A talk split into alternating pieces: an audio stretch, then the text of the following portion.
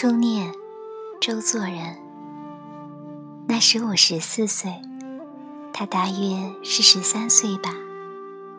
我跟着祖父的妾宋姨太太，寄寓在杭州的花牌楼，前壁住着一家姚姓，她便是那家的女儿。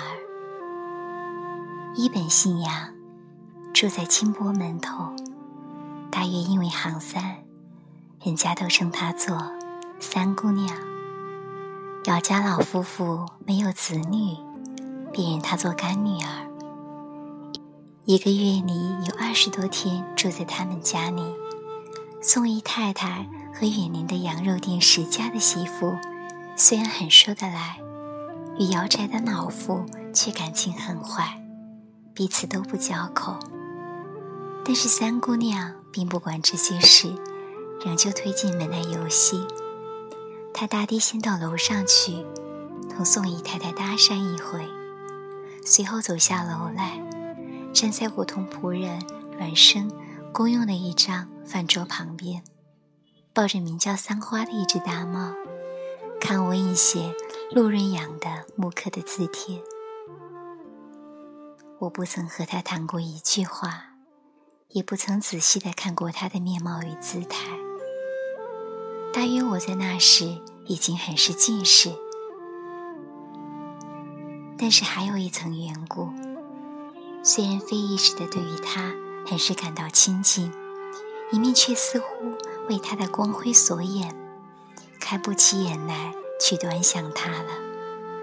在此刻回想起来，仿佛是一个尖面庞、乌眼睛、瘦小身材，而且有尖小的脚的少女。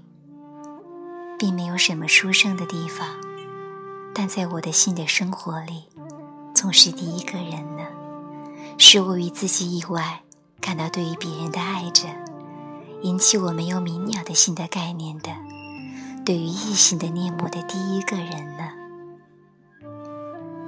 我在那时当然是丑小鸭，自己也是知道的，但是终不以此而减灭我的热情。每逢他抱着猫来看我写字，我便不自觉地振作起来，用了平常所无的努力去一写，感知一种无所希求、迷茫的喜乐，并不问他是否爱我，或者也还不知道自己是爱着他。总之，对于他的存在感到亲近喜悦，并且愿为他有所尽力，这是当时实在的心情。也是他所给我的赐物了。在他是怎样不能知道自己的情绪，大约只是淡淡的一种恋慕，始终没有想到男女夫妇的问题。有一天晚上，宋姨太太忽然又发表对于姚信的憎恨，末了说道：“阿三那小东西。”也不是好东西，将来总要流落到拱辰桥去做婊子的。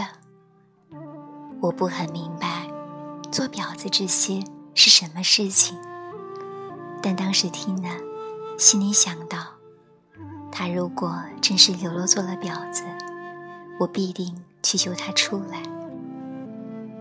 大半年的光阴这样的消费过去了，到了七八月里。因为母亲生病，我便离开杭州回家去了。一个月以后，阮生告假回去，顺便到我家里，说起花牌楼的事情，说道：“杨家的三姑娘患霍乱死了。”我那时也很觉得不快，想想她的悲惨的死相。但同时，却又似乎很是安静，仿佛心里有一块大石头已经放下了。